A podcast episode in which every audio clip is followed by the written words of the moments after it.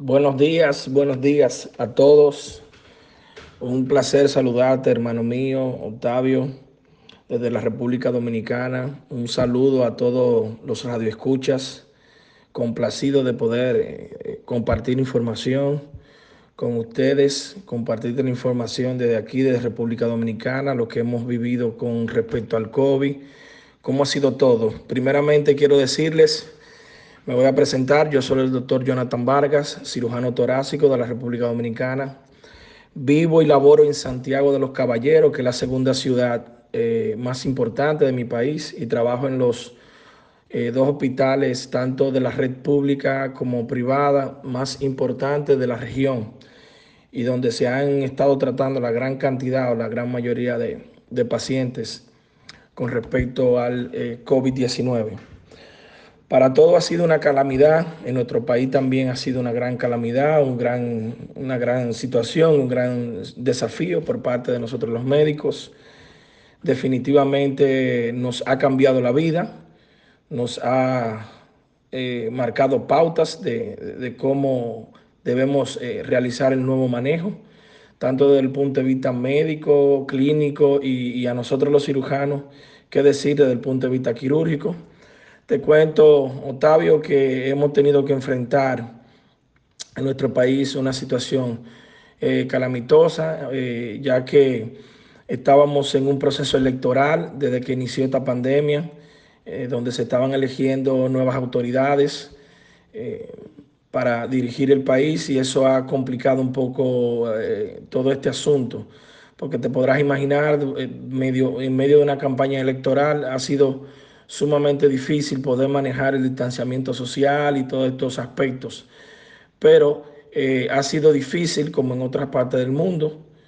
Eh, tuvimos eh, durante los meses de febrero, el año electoral, nosotros celebramos las elecciones regularmente en mayo, hubo muchos movimientos, hubo muchas dificultades.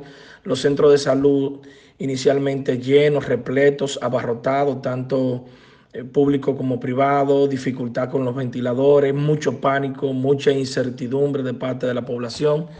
Hay que tener en cuenta que República Dominicana es un país que se maneja eh, con turismo, eh, toda la, la, red turística estuvo cerrada, aún se mantiene bajo una ciertas limitaciones porque eh, se establecieron toques de queda que al día de hoy eh, con ciertas modificaciones se mantiene el toque de queda. Ya tenemos varios meses eh, con la vida nocturna básicamente totalmente suspendida y eh, los centros de salud se vieron también muy abarrotados. Tuvimos una primera oleada, mucho pánico, muchas dificultades, mejoró y luego hubo un rebrote ya a principios de, del mes de agosto, donde nuevamente las medidas tuvieron que ser eh, reforzadas y, cambiado el esquema nuevamente. Se tenía la intención de, por escalada, eh, volver a la actividad laboral, lo cual fue muy difícil. En la parte educativa también eh, todo se ha, se ha derivado a la parte virtual y hemos tenido que modificar nuestro estilo de vida. Al día de, de hoy tenemos unos 109.737 casos ya de pacientes, eh, los cuales han sido tratados. Tenemos eh, una mortalidad de 2.074 casos al día de hoy.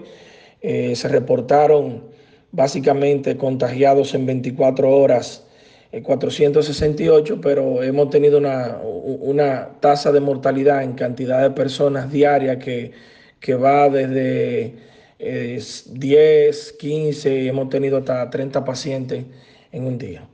Básicamente esa es la realidad de República Dominicana. A mí me place, Octavio, saludarte, saludar, a tu radio, radio escuchas y nada, eh, nosotros abiertos a darle cualquier tipo de información y gracias hermano por invitarme a, este tan, tan importante programa, a nosotros plantearte la realidad de República Dominicana. Un abrazo fuerte, amigo mío, querido, cuídense todos y, y les deseo la mayor de las bendiciones a todos en Brasil. Gracias.